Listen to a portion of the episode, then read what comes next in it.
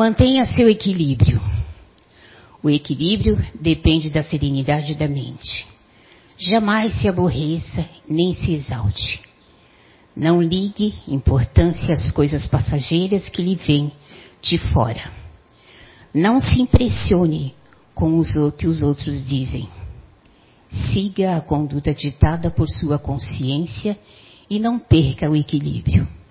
Caminhe para frente, alegre e certo que de que há de vencer, por maior que sejam as dificuldades do caminho. Tá bom. Só essa mensagem já era minha palestra, né? Eu pedi para ela abrir ali o livrinho, ela perguntou para mim, tem alguma leitura? Eu nunca preparo, sempre esqueço.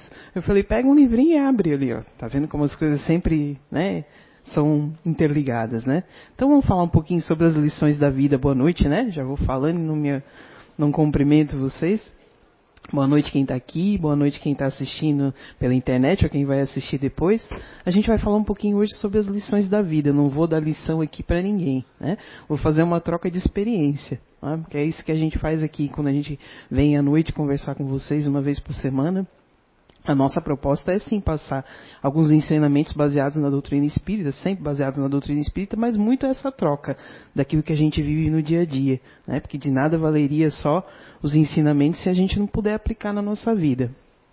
E eu, eu fico pensando assim, que desde que a gente nasce a gente passa por algumas lições, né? Algumas mais duras, outras mais tranquilas, né? Algumas a gente não entende, algumas a gente chora, se revolta, é, algumas até hoje a gente fica perguntando, ah, mas por que, que eu tenho que passar por isso?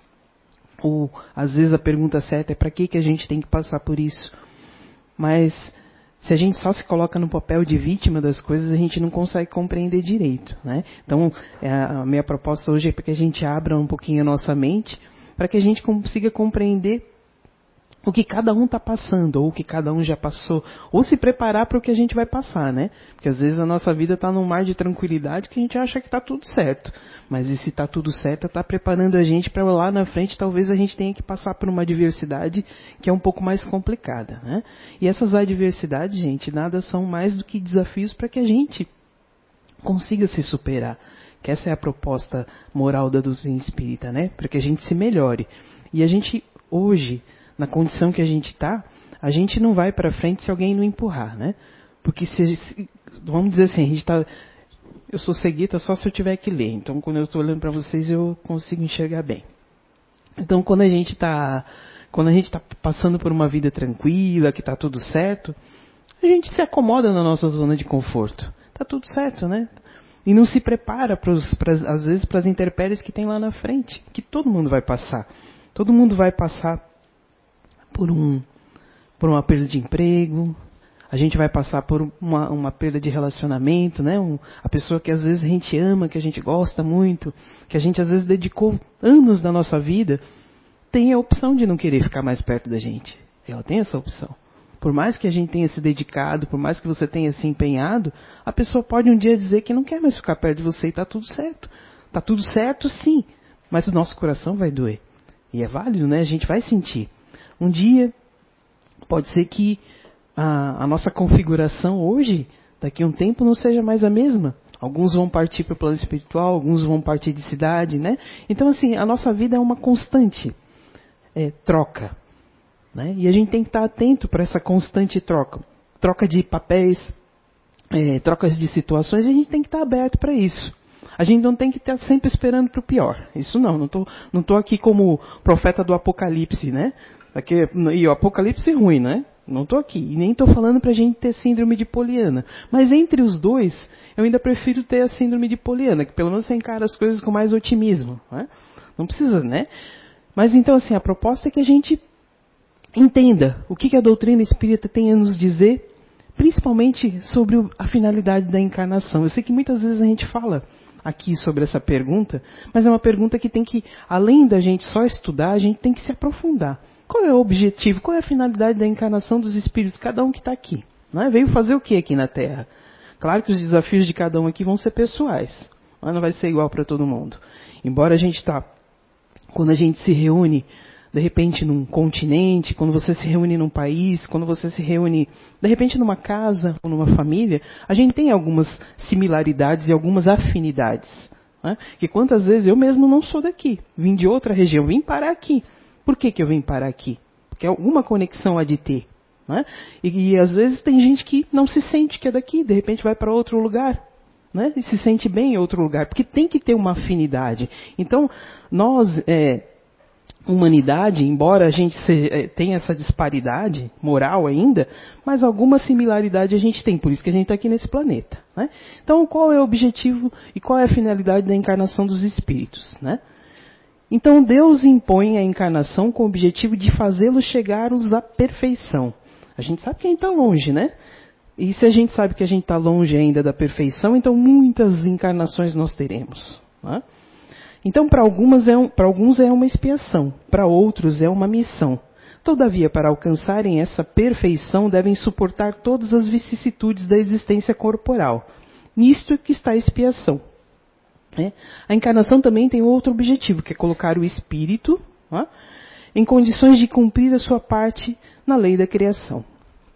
Mas aí, às vezes eu fico me divagando, né? É, é, claro que a gente se baseia aqui na doutrina, a gente se baseia na ciência, se, se baseia em bastante coisa. Mas às vezes eu fico olhando, né? Se a gente olhar o nosso mundo, vamos pegar a nossa casa como exemplo. Talvez a nossa casa. Quando a gente está lá, ou constrói a casa, quando edifica alguma coisa, você fica mensurando o que, que pode, o que cabe, o que não cabe, é, se a parede vai suportar, não é? E você não, não pode colocar mais do que suporta, senão você não sabe que cai. Né? E aí eu fico pensando, nós como humanidade, a gente o tempo todo mexe no nosso planeta, certo? Embora tenha a lei, a, a lei da gravidade que sustenta a gente, mas a gente fica pensando, poxa, existe algo mais do que só é, aquilo que a gente vê. Porque como é que cabe tanta coisa e o tempo todo a gente mexe, o tempo todo a gente está produzindo? Porque eu fico pensando assim, né, eu não sou muito consumista e produzo bastante lixo. Imagine quem é consumista, o tanto de lixo que não produz. E a gente o tempo todo está construindo, o tempo, tá botando, o tempo todo está botando prédio, o tempo todo está tá produzindo alguma coisa. Então, pensa como o nosso mundo é, é uma mãe para suportar, é um organismo enorme para suportar a gente. Né? Então, uma divagação que, a gente, que eu, às vezes eu me fico fazendo. Então a doutrina espírita também analisa nós espíritos aqui em dois aspectos di distintos, né?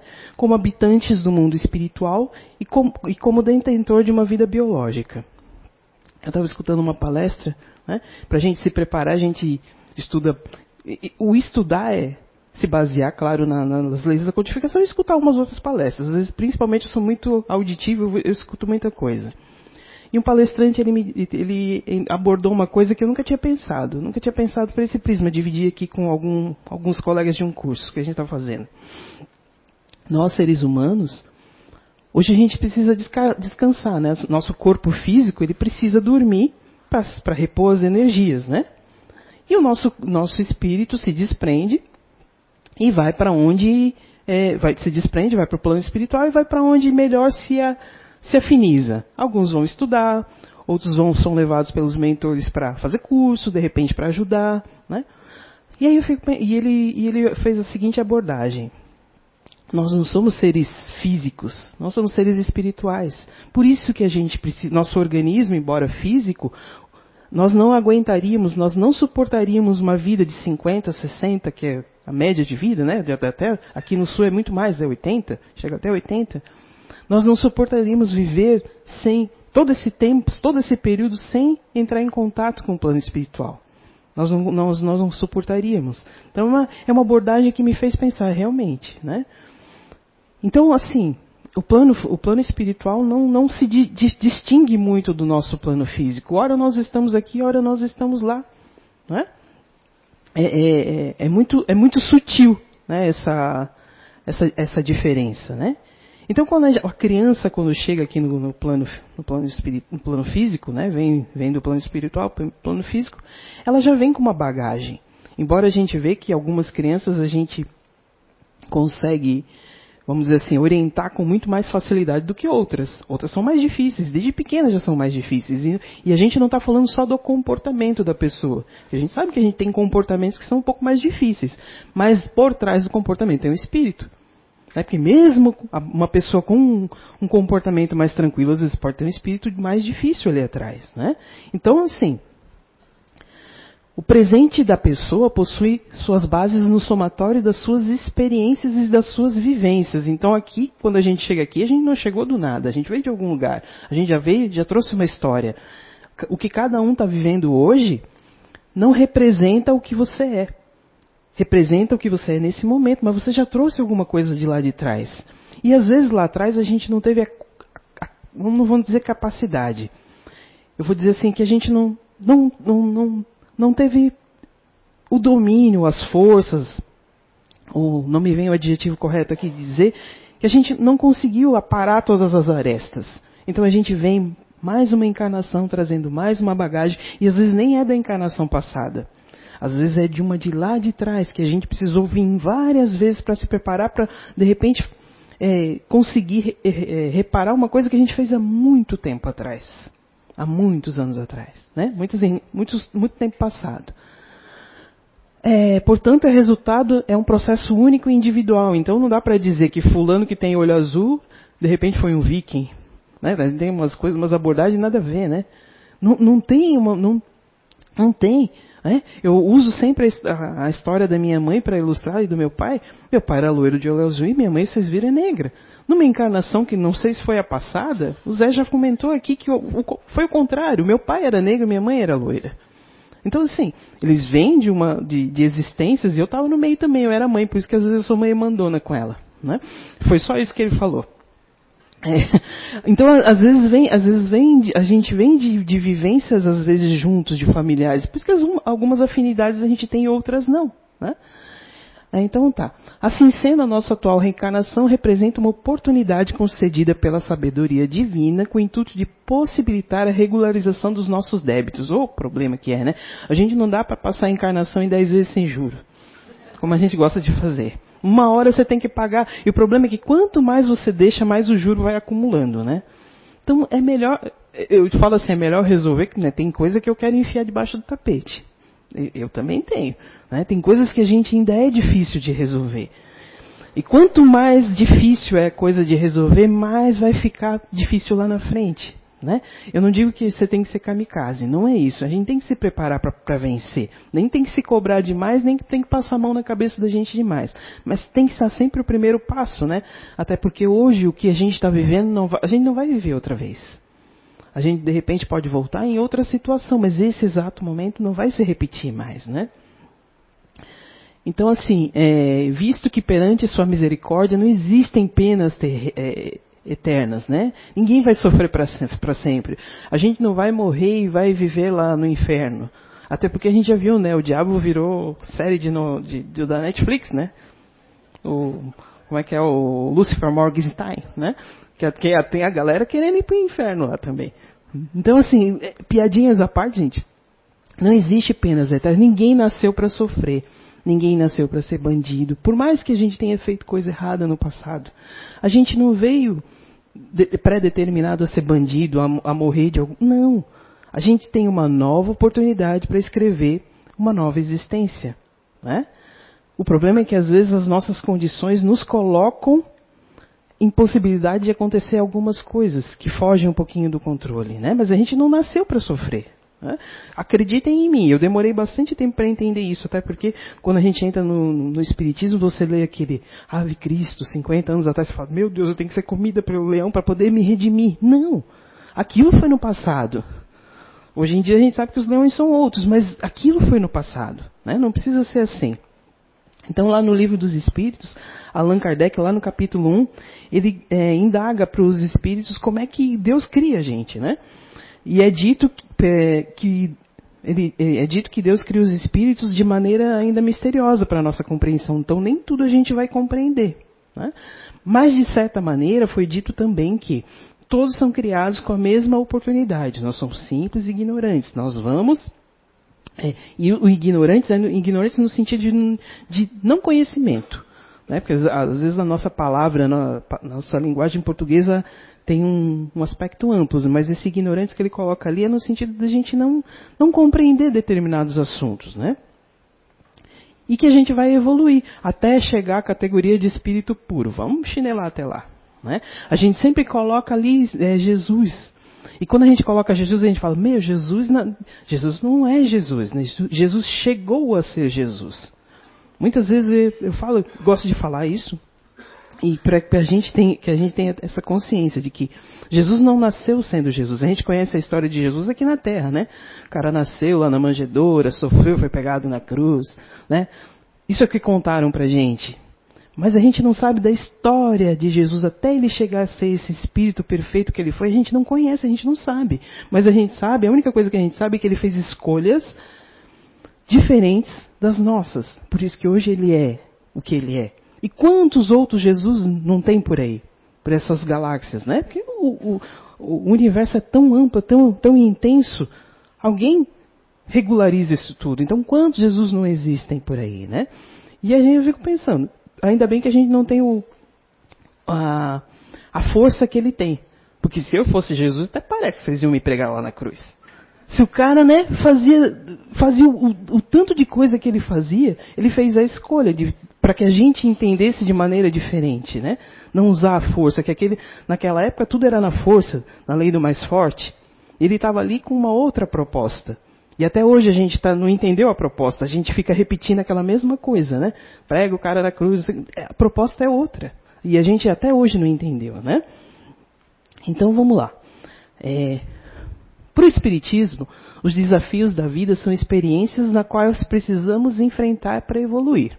É a partir dos obstáculos que superamos os limites e desenvolvemos as nossas capacidades. Vou usar a analogia de ginástica aqui, né? Coisa que todo mundo. Eu já falei várias vezes que eu tenho uma dificuldade. Né? Então vamos lá, para você é, criar massa muscular, criar músculo, resistência, você precisa o quê? Esforço, né? Faz um dia, você faz um dia, tá, no outro dia tem que tomar 50 comprimidos, que está tudo doendo. Aí no outro dia não é tanto, e no outro não. E, e você vai criando um condicionamento. Isso é na nossa vida moral. A gente fazer escolhas que são corretas nem sempre é mais fácil. Porque o mais fácil é o mais legal. Né? Vamos dizer assim. O caminho errado é sempre o mais tentador. O caminho certo, às vezes você vai até sozinho. Muitas pessoas que você gosta, que você tem admiração, até se afastam de você quando você começa a ir por um caminho que, não, que a maioria não vai. Né? Mas esse é o caminho correto. Lá na frente a gente vai se encontrar. Né? Então, assim. Outra coisa, né? Que a gente pode falar bastante. A família é ou não é um, um desafio para cada um de nós aqui, né? Uns mais, outros menos, mas a família é um desafio. Joana de Ângeles já disse que a família é a base fundamental na qual se ergue o edifício sólido da sociedade. Né? Toda vez que a família se enfraquece, a sociedade experimenta conflito, abalada nas suas estruturas. Ela falou isso. Mas se a gente for olhar, cara, a gente vai encontrar bastante desafios na nossa família, né? na, na, na, na vida familiar. Às vezes, pode ser tão desafiadora que às vezes a gente não entende como nós somos em quatro. Vou usar a analogia de nós em casa. Nós somos em quatro. E nós somos completamente diferentes. E ali eu não estou falando só de comportamento. Quando eu falo disso, estou falando de comportamento. Mas até do nível moral, de evolução de cada uma. Um, o diferente, os diferentes estão juntos para aprender. Né? A gente se incomoda quando tem gente diferente perto da gente, porque a gente queria que todo mundo fosse igual a gente. Mas é só, vamos virar o jogo. Você viveria com uma pessoa como você 24 horas por dia? Às vezes eu olho para o lado e penso, acho, não sei não, acho que não. Hum, não sei. Né? Que às vezes a gente se considera tão bom, não, eu estou indo lá, de repente eu faço palestra, ou eu faço curso, venho aqui, mas e no dia a dia? Como é que a gente é? Será que a gente é tão fácil assim? Né? Então, assim, às vezes o nosso familiar impõe um grau de dificuldade de relacionamento complicado. Mas a gente também não é fácil. Será que a gente também não impõe esse grau de dificuldade? Né? Eu vou, vou, usar uma analogia, tá? Não sei se isso acontece na casa de vocês. É, eu moro com minha filha, minha filha tem uma filha e o esposo, né? E meu filho também. Nós somos em quatro, cinco em casa. E aí a minha filha, foi, foi no final de semana. Ela falou assim, eu vou lavar o meu banheiro, que é o banheiro da casa, né? Que o meu tem no meu quarto. Aí ela lavou o banheiro lá do jeito dela. Aí ela falou assim: agora eu vou dar banho na menina, mas eu vou usar o seu banheiro. Aí eu pensei, tá, limpou o dela e tá lá, foi sujar o meu. Né? Então, olha os desafios que a gente tem. Na... E aí você pensa, ainda bem que eu estou tentando me espiritualizar. Né? Ainda bem. Então, assim, são essas pequenas coisinhas, gente, que dá uma treta danada se a gente não. não se a gente não, não tenta se espiritualizar. Né? Então, assim, ó, essas coisinhas pequenininhas na família da gente, opiniões diferentes, gostos diferentes, um quer uma coisa, outro não quer, né? A forma de criar os filhos, né? Minha mãe criou a gente de um jeito, eu já criei meus filhos de outro, eu vejo a geração Nutella, gente, desculpa, mas é um, né? Que às vezes cria e fala, cara, respeito é uma coisa. Você é, é, deixar a pessoa se expressar é outra. A pessoa pode se expressar, né? A criança pode e deve se expressar, mas ela tem que ter um limite. Porque senão ela não vai entender. Lá na frente ela não vai entender, ela tem que entender de pequenininho, né? Então, como eu disse, tem crianças que são mais fáceis de se lidar. Tem outras que não, você já tem que pegar firme desde pequeno. E aí como é que a gente faz isso? Com autoconhecimento. Essas são as lições que a vida ó, bota perto da gente. Essas pessoas mais complicadas, mais difíceis, situações mais difíceis, para que a gente tenha o que? O autoconhecimento. A gente sempre acaba caindo, às vezes, no mesmo, no mesmo discurso. O autoconhecimento. Para que o autoconhecimento? Para saber o que acontece dentro da gente, para saber o que é bom e o que não é tão legal. Porque às vezes se eu não sei o que é tão legal e eu vou por esse caminho, o negócio desengrigola, né? Agora, se eu sei que se eu for por aquele caminho o negócio vai dar ruim, eu já não vou, eu me controlo. Quando a gente fala que a gente tem que ter o autoconhecimento, não é para negar as coisas que ainda não são tão legais dentro da gente, porque veja, a gente não é perfeito, a gente está em busca de, né? Mas se eu sei que se eu for por ali vai dar ruim, eu já me conheço. Então eu não vou. Ou eu vou só um pouquinho. Porque não, não é negar as coisas. E nem só aceitar. Mas é trabalhar. Trabalhar para que você se melhore. Um dia você vai, no outro dia você não está mais tanto afim, no outro, ah, eu vou, mas já já não me sinto bem. Quantas vezes a gente já entrou em ambientes que a gente costumava ir com pessoas que a gente costumava, e hoje você vai e não faz mais sentido. Então isso, não que as outras pessoas são, você seja melhor que as outras pessoas, porque nem é esse o conceito, né? É, é que a gente entenda que a gente pode sempre melhorar. Até porque quem se considera melhor já não é melhor, né? Porque quem é melhor tem paciência com o outro, tem tolerância com o outro. Né? Muitas vezes eu já escutei muita gente falar, minha missão de vida. A maior missão que a gente tem é com a gente mesmo. Já é o começo. Se você se domina, já é uma grande missão. Porque se você for olhar os grandes missionários do mundo, né, que fizeram causas pela humanidade, eu estou falando que botaram a mão na massa. Não tinham dinheiro, não tinham status, não tinham poder. Os caras arregaçavam, às vezes largaram a família e foram lá. A gente vai? Vai largar nosso conforto para ir? Não vai. Não vai.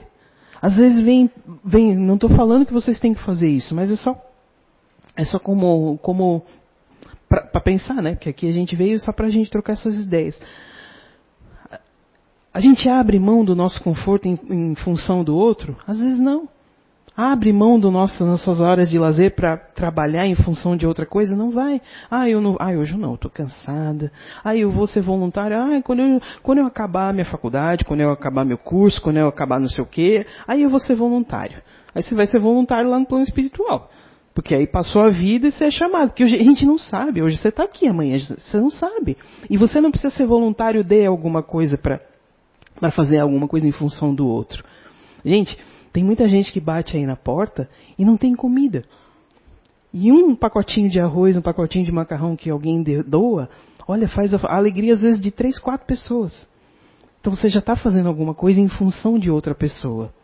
Sabe? É, aqueles sapatos todos que você tem sem necessidade. Você pega um, dois ou três e tá rindo do quê, Marcelo? tá rindo do quê? Às vezes as pessoas têm compulsão por sapatos. Né? Compram sapatos, bastante sapatos. Não, já estou me libertando. Mas aí, é, aí você começa a doar os seus sapatos. Doa. Mas desapega. Né? Que senão desencarna e vai lá atormentar o, o cara do sapato. Doa, doa de coração, gente. A gente não precisa de tanta coisa. Um amigo nosso falou assim: Olha, nessa minha última mudança, vou usar o exemplo dele. Nessa minha última mudança, eu virei minimalista. Eu fiquei só com as coisas que realmente eu necessito. E quando eu viajei, não sobrou nada no meu armário. Eu pensei, poxa, mas eu não cheguei nesse grau ainda. Mas se eu for olhar, tem um monte de coisa que eu nem uso. E está lá parado há anos e eu nem uso. Então, que diferença faz? Está lá parado, eu posso dar para alguma outra pessoa. Né? Então, assim, e, e, isso, gente, não é só de coisas materiais, é, são os desapegos que a gente tem de sentimentos. Que, poxa, você às vezes brigou, às vezes se desentendeu com uma pessoa tanto tempo atrás e está remoendo isso ainda para quê? Não vai levar a lugar nenhum. Né? Às vezes a gente não consegue conviver com a pessoa ainda, mas se liberta do sentimento, que é a melhor coisa que a gente tem para fazer, né? É... Em relação aqui a essa, essa questão da família, eu estava vendo YouTube, os, os, algoritmos são uma coisa, né? Eu estava lá, é muito difícil ver TV aberta, eu estava lá no YouTube, aí veio para mim uma um, um vídeo lá.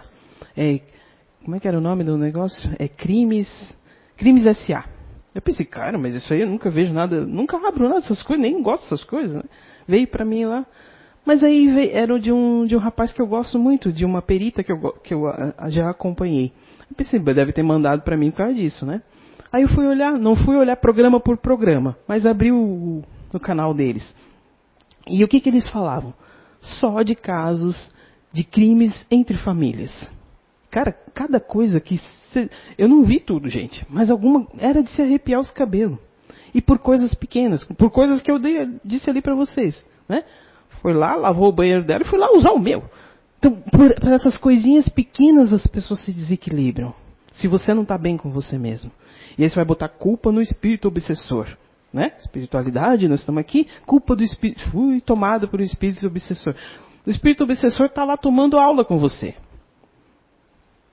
Né? Porque a gente sempre bota a culpa no espírito obsessor. Eu estava conversando com o André num curso e a gente falou assim: obsessor é que nem vampiro. Ele não entra na sua, na sua casa se você não dá licença. Você tem que convidar o cara para entrar, senão ele não entra.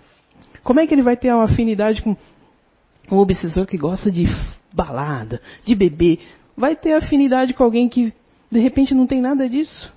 Cara, vai achar muito chato ficar perto de alguém assim. Eu vou é, procurar alguém que tem afinidade comigo. Eu estou colocando isso, esse disparate. Mas aí, às vezes, fala uma pessoa que é tão tranquila, que parece ser boa, e está passando por um problema espiritual, por um tormento espiritual. Mas lembra lá? Nós, nós, trazemos bagagens do passado. E ele conseguiu acessar alguma coisinha dentro de nós que se desequilibrou. Né? Mas não bota a culpa na espiritualidade, não. Que nós somos o protagonista da nossa existência. Nesse momento. Né? Então a gente não pode dar, dar abertura para interferências que a gente não queira. E os desafios existenciais? Ah, esses são um problema. Né?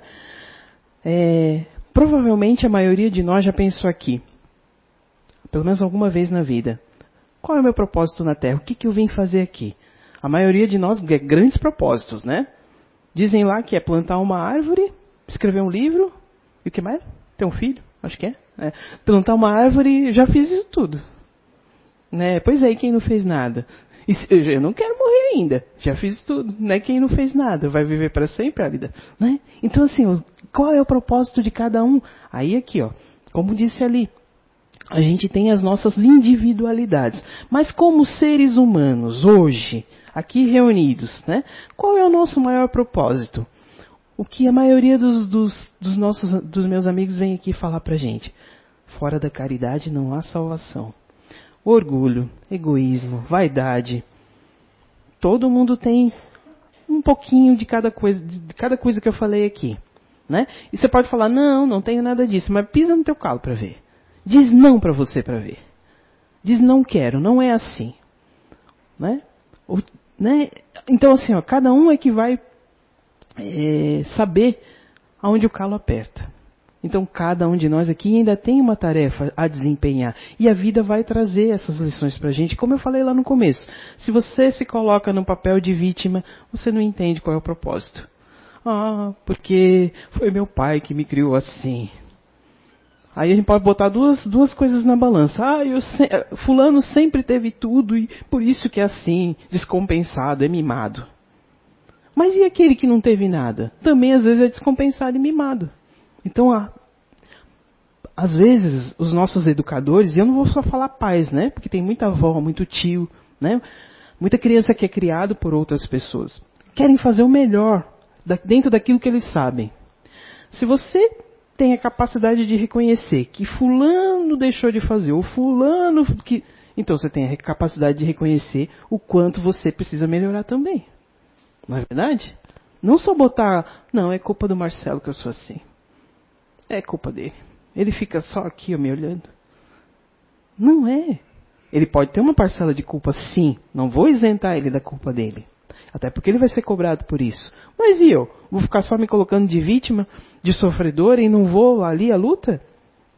Até porque, gente, a gente não sabe quais os, os, os, os, os projetos que a gente fez enquanto a gente estava lá no plano espiritual. E quando a gente está lá no plano espiritual, a gente enxerga as coisas com uma maior amplitude, né? Você não está aqui com aqui dentro da carne, a gente enxerga a coisa de uma outra maneira.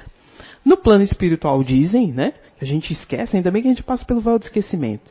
Dizem que a gente enxerga as coisas da melhor, de, de, de um ângulo mais, mais amplo. Então, algumas coisas a gente consegue lembrar. Eu não vou dizer que a gente lembra tudo.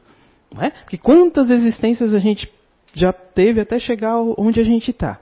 Então, a gente deve ter feito muita coisa que não foi tão legal até chegar onde a gente está. Né? Então, se de repente eu me lembrar das, das atrocidades que eu fiz lá no começo da minha encarnação, que eu era completamente ignorante, hoje, será que eu vou ter equilíbrio para aguentar isso?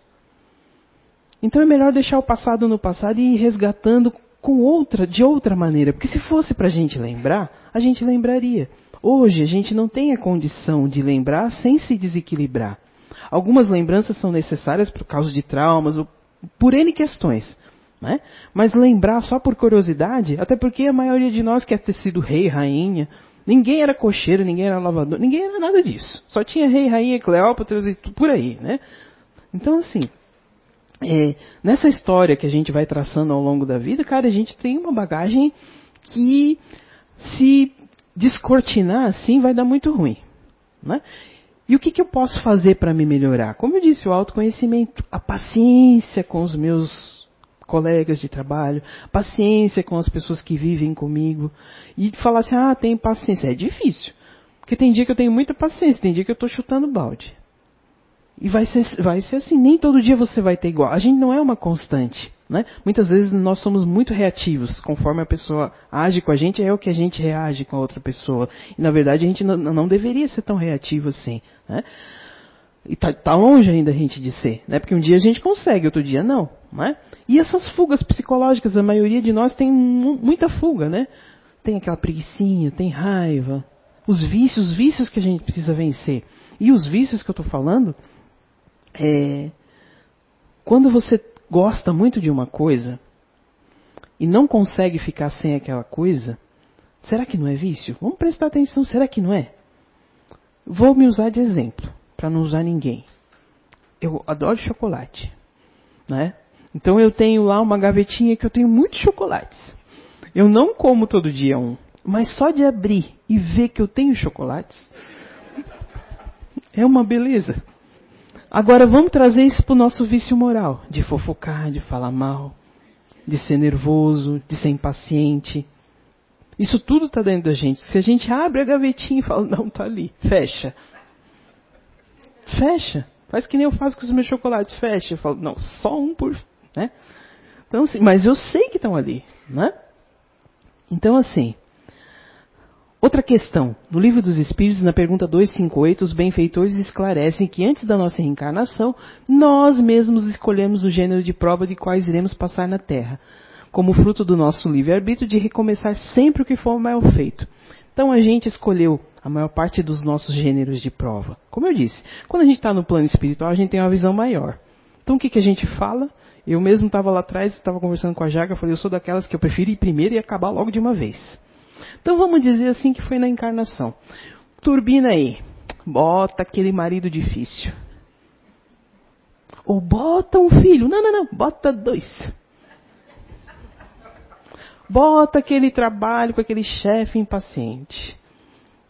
Bota aqueles amigos que às vezes puxam o teu tapete. Tudo isso a gente às vezes pediu. E fala, não pedi isso. Pediu sim. A gente aqui não lembra. Né? Mas o fato de estar tá passando por isso não quer dizer que a gente tem que maldizer as situações. Lembra lá que eu falei? A gente não nasceu para sofrer. A gente às vezes passa por essas lições da vida para testar a nossa capacidade. Lembra lá, planeta de provas e expiações? Mais vale a gente estar tá na fase das provas e ter deixado as fases das expiações para trás. Né? Que hoje a parte das provas é melhor do que a parte das expiações. Porque a expiação, cara, era pauleira, né? Pensa, na idade medieval, aquelas coisas tudo lá, aquilo lá sim era expiação. Hoje em dia a gente é prova. Ah, você é paciente, então tá bom, vamos botar aquele ser agradável que vai testar sua paciência. Ah, né? Então, assim, e, e, eu sempre falo isso porque, assim, até as pessoas que são mais calmas por dentro, se pudesse, se a gente pudesse ler o pensamento da criatura, você ia se assustar. Né? E eu me coloco nisso porque às vezes eu tô lá. eu nem consigo fazer muita cara de paisagem, não. Mas, e a pessoa fala, como você é calmo? Eu falo, aham, aham, né? Não sou muito, não. Então, assim, o que orienta o espírito na escolha das provas? Como que a gente se orienta para escolher as provas que a gente vem passar aqui? Está lá na questão do livro dos Espíritos, a 264. Kardec perguntou, né? Ele escolhe as que devem servir de expiação segundo a natureza das suas faltas, para fazer adiantamento, para fazer se adiantar mais rapidamente. Lembra lá que eu falei que às vezes a gente pede para turbinar. Uns podem impor-se numa vida de misérias e provações, para tentar suportar com coragem. Então aqueles carnê que às vezes você joga para cima e escolhe qual que vai pagar, a gente que pediu. Tem fase na vida que a gente passa por isso, gente. E quem não passa, tenho muita inveja. Né? Mas tem fase da vida que a gente passa por isso. Né? Outros têm que experimentar a tentação da fortuna e do poder. Não vim com essa, não. São bem mais perigosas pelo abuso do mau emprego que pode se dar e pelas más paixões que pode se desenvolver. Enfim, uns querem ser provados é, pelas lutas e tentar vencer o vício. Lembra lá, eu fecho sempre minha gravatinha de chocolate. Não deixo, né? Eu sei que está ali. Uma hora eu vou conseguir não ter a gavetinha. Então, eu, eu fui lá na 264 e voltei lá para 261 porque eu achei muito interessante essa questão ali. O espírito, nas provas que deve sofrer para chegar à perfeição, deverá experimentar todos os gêneros de tentação. A gente tem que passar por toda aquela categoria de sofredor até a gente chegar a ser espírito puro, é o que ele está perguntando, né? Deverá passar por todas as circunstâncias para provar o orgulho, o ciúme, a avareza, a sensualidade e etc., né? A resposta da espiritualidade, certamente que não. Né? Então nem tudo a gente vai precisar passar. Deixa eu ler aqui para não ficar de para vocês. Pois sabeis que há os que tomam desde o princípio um caminho que afasta de muitas provas. É como eu disse, às vezes tem vários irmãos. E às vezes seguem por caminhos completamente diferentes. Um, a gente sempre fala, né, que tem sempre uma ovelha negra na família. Mas essa ovelha negra veio aprender com as ovelhinhas brancas. Não estou usando nem branco nem preto, só uma cor, tá? Só uma cor. Mas muitas vezes as ovelhinhas brancas querem dar fim na, na, na ovelhinha negra, sem entender que elas vieram como exemplo. A gente não tem paciência para ser o exemplo. E você é a missão que todo mundo, ah, eu tenho uma missão, tá, tá lá a ovelhinha negra do teu lado e você quer o quê? Dar fim nela. Né? Mas aquele que se deixa arrastar pelo mau caminho corre os mesmos perigos do mesmo. O espírito pode pedir a riqueza e esta lhe ser dada. Então, segundo seu caráter, poderá ser uma pessoa avarenta, pródiga, egoísta ou generosa, ou ainda entregar-se a todos os prazeres da sensualidade. Mas isso não quer dizer que ele deva forçosamente a cair a todas essas tendências.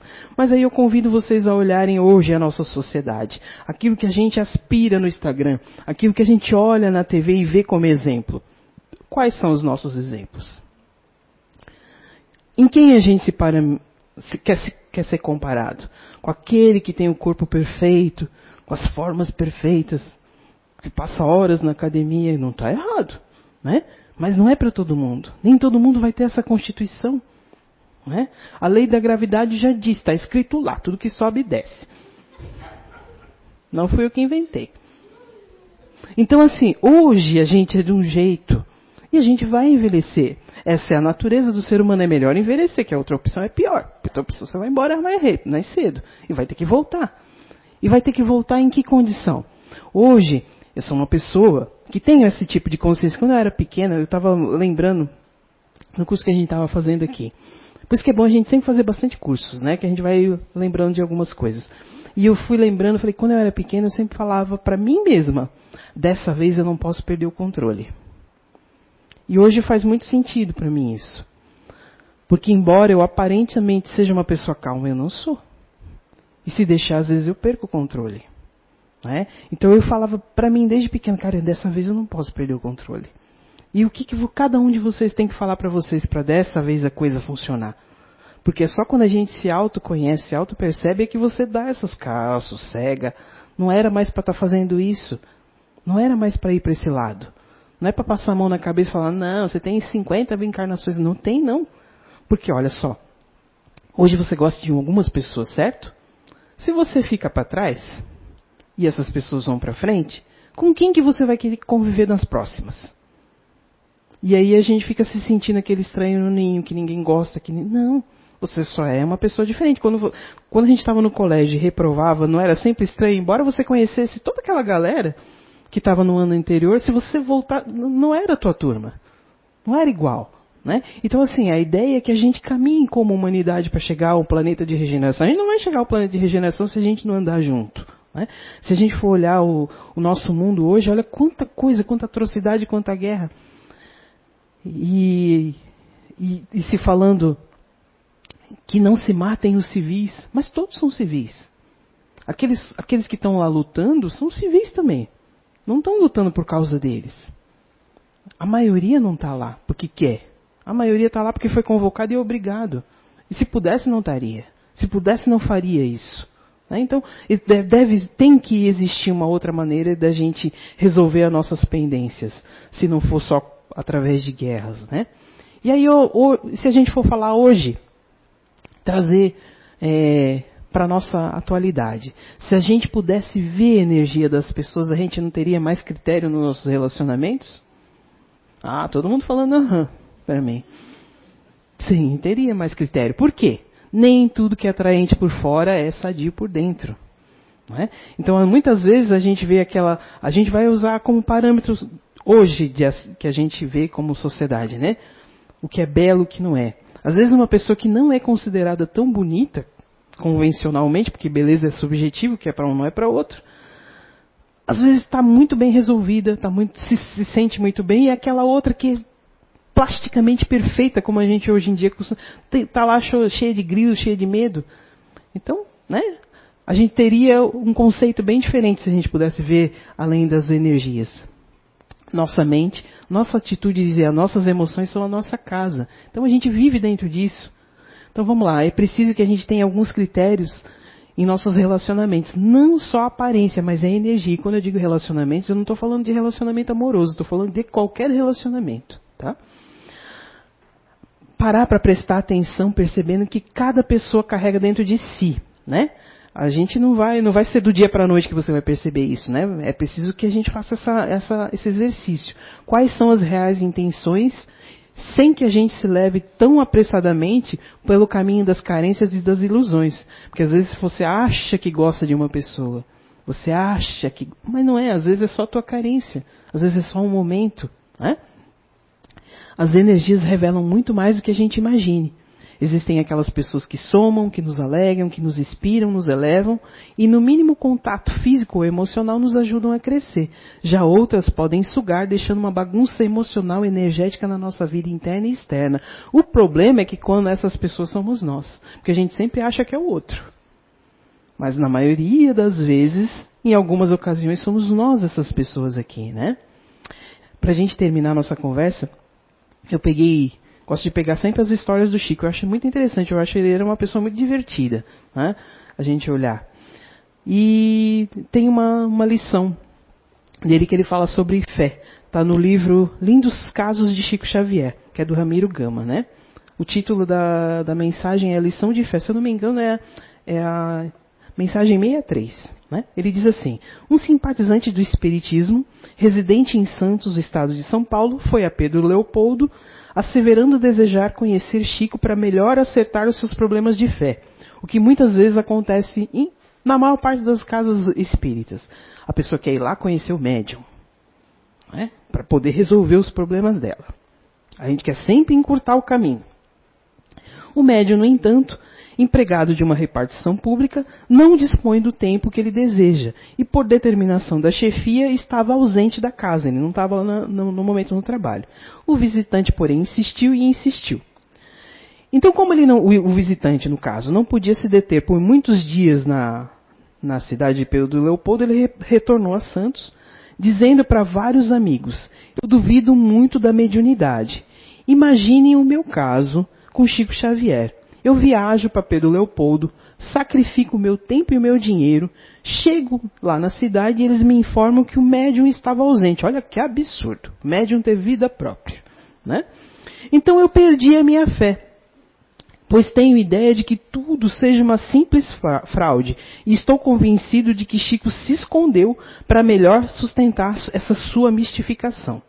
Então um dos companheiros de ideal, escreve para Chico relatando o que estava correndo, né? E perguntou para ele se não seria aconselhável procurar aquele rapaz queixoso e atendê-lo, né? O pobre homem, diz o amigo, né? O pobre homem parecia ter perdido a confiança no espiritismo. Chico, então, preocupado, pede o parecer de quem? De Emmanuel, aquela candura, aquele fofo, né? Então, Emmanuel o devotado orientador responde com serena precisão: deixa esse caso para trás. Vou falar de novo o que o Manon disse. Deixa esse caso para trás. Se a fé desse homem for erguida sobre você, é melhor que ele a perca desde já, porque todos nós somos criaturas falíveis. A fé para ele deve ser construída em base naquilo que Jesus nos exemplificou porque somente confiando em Jesus e imitando esses seus exemplos é que poderemos seguir adiante para Deus. É o que a maioria de nós às vezes faz. Às vezes você está num caminho, você está numa seita, você está num, num, trabalho, está com amigos, e aquilo que você coloca lá como superior tem vida própria. É normal, come, dorme, respira, vai no mercado, precisa usar o banheiro. E às vezes a pessoa faz uma coisinha assim, e toda a obra dela vai por água abaixo, porque aquela uma coisinha assim é mais relevante do que tudo, todo o resto. Foi o que, tipo, o Emmanuel falou aqui, deixa isso para trás. Se a tua fé é baseada nisso, deixa isso para trás. A gente tem que entender que a gente vai passar sempre por adversidade, gente. Mas qual é o caminho mais certo? Da gente entender se aquilo está dando um bom resultado ou não. É o resultado. Se por mais difícil que seja o negócio está dando um bom resultado, você está no caminho certo. Agora, se você patina, patina, patina e não sai do lugar, não é melhor rever, rever os conceitos? Reveja os conceitos. E eu vou deixar aqui uns questionamentos para vocês se fazerem, tá? Que é o que eu me fiz enquanto estava fazendo a, a, a palestra, escrevendo, né? Quais são os desafios da minha vida? Aí cada um vai ser a sua, né? Qual é a forma correta de encarar os, os obstáculos na jornada da sua existência atual? Será que você está indo pelo caminho mais correto? Será que não é bom parar e dar uma olhada? Para que servem as adversidades na minha vida? E que lições eu posso extrair das dificuldades materiais, morais e espirituais que passei ou que eu estou passando? Né? Então, eu vou finalizar essa conversa deixando esses questionamentos ali para vocês. Né? Então, até uma próxima oportunidade que a gente possa voltar várias vezes aqui para conversar com vocês. Então vamos lá. Fechar os nossos olhinhos. Aproveitar que essa espiritualidade boa e amiga, aqui presente, disposta a nos auxiliar, nos amparar. Lembrar daqueles nossos entes queridos que já partiram que muitas vezes nos acompanham pelos corações, ligados por esse sentimento tão grande que é o amor, o carinho, o respeito. Muitas vezes vem nos abraçar nessas datas especiais que nós aqui instituímos.